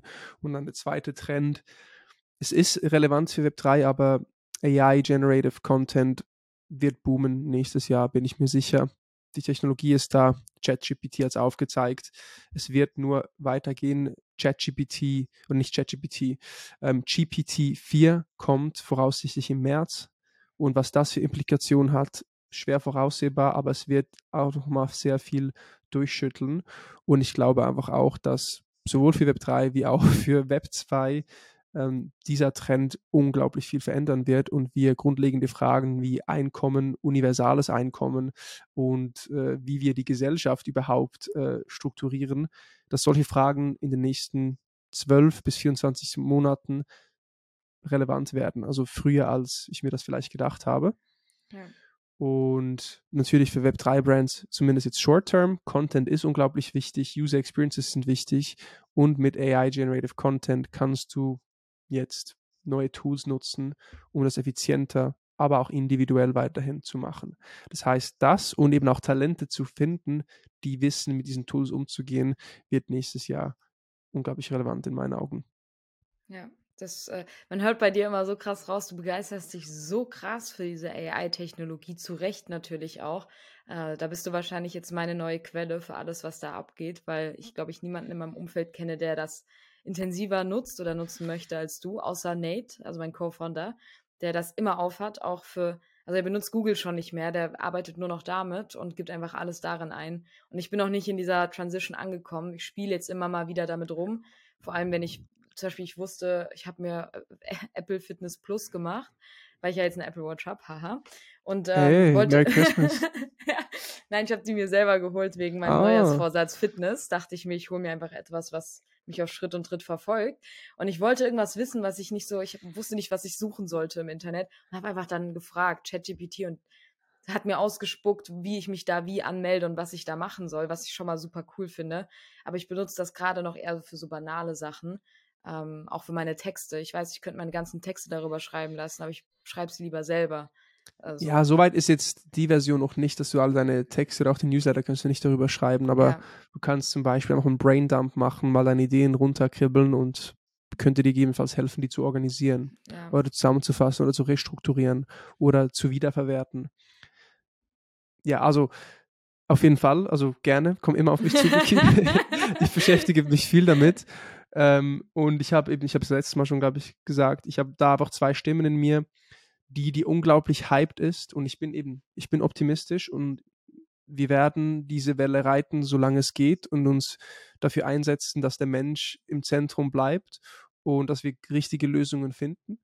Ähm, richtige regulatorische Rahmenbedingungen, das ist unglaublich wichtig. Und ich bin da einfach aufgeregt und habe unglaublich viel Spaß zurzeit gerade daran, auch dieses, diese Technologie zu nutzen, um einfach mehr zu schaffen, mehr zu kreieren. Im gleichen Zuge gibt es natürlich auch eben diese dystopische, warnende Stimme, die mir einfach gerade seit ChatGPT rausgekommen ist, nochmal aufgezeigt hat, shit, jetzt ist es für unsere Generation vor allem auch jetzt der erste Moment, wo wir einen massiven Wandel erleben werden und wo sich wahrscheinlich diese alte Welt, so die sich seit dem Zweiten Weltkrieg, dem Internet entwickelt hat, ähm, 9 to 5, dann gab es Entrepreneurship ähm, in, in der digitalen Welt zu Remote Work, kommt jetzt ein monumentaler Shift in der Menschheit. Und das habe ich lange nicht gecheckt, obwohl ich wusste, obwohl wir wissen, AI kommt seit Jahren. Und da habe ich Respekt vor und darum will ich mich umso mehr damit beschäftigen, um zu wissen, wie wir das navigieren. Ähm, aber, ey, stay, stay optimistic, fokussiere dich auf das, was du kontrollieren kannst und setze dich für, dafür ein, was du als richtig erachtest. Und bis dahin, ey, was für eine geile Technologie. Also was wir damit machen können, ist crazy. Aber ist mit Vorsicht zu genießen, das Ganze. Ja. Was gibt sonst noch, Vicky, abschließend? Wir können da noch Stunden weiter babbeln, sind ja. auch schon fast bei einer Stunde 30. Ja, genau. Deswegen, wir haben auch schon sehr, sehr stark strapaziert und überzogen. Ähm, ich denke, rückblickend, äh, und das ist mein biggest learning fast schon aus, aus dem letzten Jahr, du kannst absolut nichts vorhersagen. Also wirklich nicht. Äh, viele Sachen entwickeln sich in so einer rasanten Geschwindigkeit und wenn einer anfängt, springen alle drauf ein. Ähm, wir haben viele neue ähm, Kategorien, die sich entwickelt haben. Also wir haben jetzt nicht nur die klassischen Profile Picture, sondern für mich ist Web 3 fast schon wie so der neue Internet Layer. Und genauso wie du im Internet alles machen kannst. Also du hast ja alle möglichen Bereiche von irgendwie Musikstreaming, äh, Videostreaming, du hast Webseiten, du hast äh, E-Commerce, also wirklich alles. Ich brauche es hier nicht mal aufzuzählen oder Online-Gaming.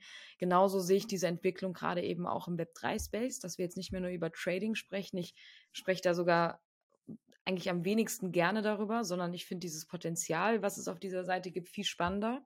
Und dass du jetzt eben auch wir haben ja so viele verschiedene Themen gerade angeschnitten und wir haben zum Beispiel über sowas wie Decentralized Social Media gar nicht erst gesprochen, weil wir nicht mehr dazu kamen. Ähm, Digital Fashion bisschen, Ticketing bisschen, Musik-NFTs. Ich verstehe nur bedingt, wie es funktioniert und habe super viele Fragezeichen, aber glaube, dass das auch einen krassen Boom auslösen wird, wenn wir einfach sehen, was gerade bei Sound XYZ passiert, bei Roll.io. Real Estate ganz andere Bubble, wird aber auch kommen, wenn nicht auch viel krasser reguliert. Und ähm, worüber wir auch gar nicht gesprochen haben, ist eben das Potenzial für Medien, also äh, Co-Creation in Episoden von äh, Serien oder Crowdfunding für Filme. Das, das ist ja auch alles Web 3 und das passiert alles gerade, aber das würde einfach eine Podcast-Episode total sprengen. Ähm, deswegen glaube ich, dass sich auf allen Ebenen was weiterentwickeln wird. Ähm, kann aber schwer einschätzen, wo es jetzt tatsächlich den Boom geben wird, vor allem in Anbetracht der Tatsache, dass wir uns ja beide relativ sicher sind, ähm, dass der Kryptomarkt sich jetzt nicht unbedingt gut erholen wird in diesem Jahr, sondern vielleicht erst in den Jahren darauf. Ja, ich denke auch. Also es war auch ein aufschlussreiches Jahr, eine aufschlussreiche Erfahrung, die gezeigt hat, es ist so einfach, sich wirklich auch in Hype-Cyclen zu verlieren, Angst zu haben, den Trend zu verpassen, den Zug zu verpassen. Und war für viele von uns, denke ich, auch wieder mal auch so ein lehrreiches Jahr. Ey, folg nicht immer der ganzen Crowd, die sich auf den, das nächste große Projekt stürzt. Sei es äh, irgendwie der Artifact-Hype, sei es NFT-Projekte an sich. Ähm, es ist nicht immer alles Gold, was glänzt. Und das haben wir jetzt auch mit diesem Trend gemerkt. Bitcoin bei 60.000. Äh, dann, okay, jetzt, jetzt, muss ich noch mal mitmachen, bevor, bevor Zug komplett abgefahren ist. Es ist so einfach, sich in diesen Gedankenmustern zu verlieren und da wieder einen Schritt zurück zu machen und ich so, okay, wo geht das überhaupt alles hin? Wo befinden wir uns im Bigger Picture? Welchen Wert schafft denn äh, dieses Thema, was auch immer das dann ist? Und zu verstehen, dass das alles auch immer ein bisschen länger braucht und das Wichtigste wirklich ist, dass es auch genutzt werden kann und genutzt wird. Das war unglaublich lehrreich, weil unsere Generation Wiki auch gerade schon sehr verwöhnt war, was natürlich auch die Marktsituation anging. Also wir haben ja, wir sind ja alle nach ja, ja. der Finanzkrise erst wirklich in die Arbeitswelt eingetaucht und wir haben nur Hochs erlebt. Dann kommt Web 3, das nächste große Ding der nächste Hype. Jetzt ist es, jetzt ist es Web 2, kannten wir alle, sind damit aufgewachsen. Jetzt kommt Web 3. Ey, auch das braucht Zeit und auch das wird seine Challenges haben.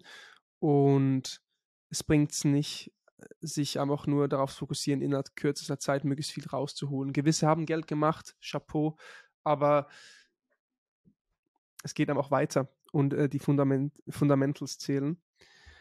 Und im gleichen Zuge, nebst den ganzen Scams, die wir besprochen haben, nicht den Regulierungen, die entstehen, haben wir dieses Jahr so viel User-Adoption gesehen wie noch nie. Instagram hat NFTs vorgestellt, Twitter hat NFTs vorgestellt. Es kommen Handys heraus, äh, FIFA-NFTs, Trump-NFTs, ähm, das Solana-Phone, das Nothing Phone, Polygon, die Layer 2s äh, nehmen alles auseinander. mm, es ist unglaublich viel Fortschritt entstanden und es löst relevante Probleme. Eine Firma wie Senken mit äh, Sustainability Scores, wenn man so möchte, mit Tokens, mit äh, Carbon Credits, äh, Plattformen, die Blockchain nutzen, um wirklich auch zu traden und Wert zu schaffen. Ähm, die funktionieren auch und die werden weiter bauen und weiter versuchen, Probleme zu lösen. Und alles in allem war es für den Fortschritt ein unglaublich wertvolles und wichtiges und gutes Jahr. Für den Otto Normalverbraucher, Normalinvestor vielleicht dann doch auch ein relativ toughes Jahr. Also ich bin jetzt nicht reicher ja. geworden durch Web3. ich auch nicht. Aber ja. dafür bist du in der Zeitung. ja, perfekt, das relativiert sich dann natürlich wieder. Ja, hast du zumindest Social Currency gewonnen. Nee, und natürlich auch abschließend vielleicht ein Learning für uns, sich einfach für ein Thema zu positionieren und auch zu sagen, ey, wir sagen nicht, dass wir hier die Experten sind, sondern wir dokumentieren einfach unsere Learnings. Wir wollen von den Besten hören. Wir haben ein Beginners Mind Tag für Tag und, und sagen nicht, dass wir es besser wissen, sondern wir wollen einfach verstehen, was hier passiert. Wir glauben, dass wir hier mit ne, was mit der Technologie zu tun haben, die sinnstiftend ist und die die Zukunft massiv prägt. Und angefangen äh, mit LinkedIn bei dir, Vicky, dann dem Podcast, äh, den Events, allem, was entstanden ist dieses Jahr und wie wir hier Menschen kennengelernt haben. Ich meine, sogar ich als hier Co-Host, der eigentlich keine Ahnung von Web3 hat und Fragen stellt und hier und da ein bisschen Senf dazu gibt, auch ich gehe an Events und, und Leute erkennen mich oder, oder sprechen an, dass sie das wir mit dem Podcast machen. Und ich durfte unglaublich viele coole Leute kennenlernen dieses Jahr, weil dieses Wort Web 3 doch auch wieder Leute herausgefiltert haben, die wie wir Interesse haben, neugierig sind und irgendwie glauben, dass da was Cooles entsteht. Und die sind zusammengekommen und das war unglaublich schön zu sehen. Und für uns beide, denke ich, Vicky und auch für das ganze Team äh, vom W3 Fund natürlich auch einfach ein Learning, dass die Marktentwicklung nicht mal so entscheidend ist, um auch einfach geilen Scheiß zu machen in, in so einem Umfeld und eine Brand aufzubauen, eine Bewegung auch zu starten hm, und sich selber auch in der Karriere voranzubringen. Und das haben wir gemacht und ich hoffe auch ihr, die zuhört, habt das äh, gemacht und geht das neue Jahr auch mit viel Zuversicht an, mit dem Bewusstsein, dass ihr zumindest das, was ihr kontrollieren könnt, auch kontrolliert und Tag für Tag Gas gebt und wir einfach gemeinsam lernen und versuchen, diesen Scheiß zu navigieren, gut und schlecht. Und gerade in so einer unvorhersehbaren Zukunft ist es doch umso schöner, wenn wir hier einen kleinen Raum haben, um das gemeinsam zu reflektieren Darum, wir machen jetzt im neuen Jahr ne, ein Live, eine Live-Session, Vicky. Mhm. Ich, war, ich war leider krank äh, am Freitag, wo wir das geplant hatten. Da war immer noch ein bisschen Schnupfen, ein bisschen schwächer. Vielleicht hört man das noch heraus. Aber wir machen das auf jeden Fall und würden uns freuen, auch mehr von euch zu hören. Und das ganze Ding auch größer zu machen jetzt. Ich glaube, es ist umso wichtiger in dieser Situation, wo wir jetzt gerade sind, auch einfach viele Stimmen zu haben, die dokumentieren, wie sie Entscheidungen erleben, Entwicklungen erleben. Und gerne machen wir das weiter, Vicky, und machen das auch noch größer mit hoffentlich auch coolen Gästen, wichtigen Themen und wie immer deiner angenehmen Erzählstimme, Sprechstimme. Ja, das war jetzt so ein bisschen my, my, my Five Minutes End of Podcast Rant. Vicky, hast du noch abschließende Worte? Nein, du hast äh, wirklich die letzten Worte sehr, sehr schön getroffen. Ich habe da eigentlich gar nichts mehr hinzuzufügen, ähm, außer dass ich es sehr genossen habe. 58 Folgen. äh, W3 Talk, äh, sehr an uns, äh, über uns hinausgewachsen und bin sehr, sehr gespannt, wie wir auf diese Episode in einem Jahr zurückblicken werden mit all den neuen Sachen und den Entwicklungen, die entstanden sind. Es wird ein sehr turbulentes Jahr und es wird nicht mehr das Jahr der NFTs, sondern das Jahr des Web 3. Äh, dem, dementsprechend auch der neue Titel der Episode. Und ähm, genau, freue mich auf alles, was kommt. GG, Vicky. Let's do this. Happy New Year an alle. Guten Rutsch, wo auch immer ihr ihn verbringt.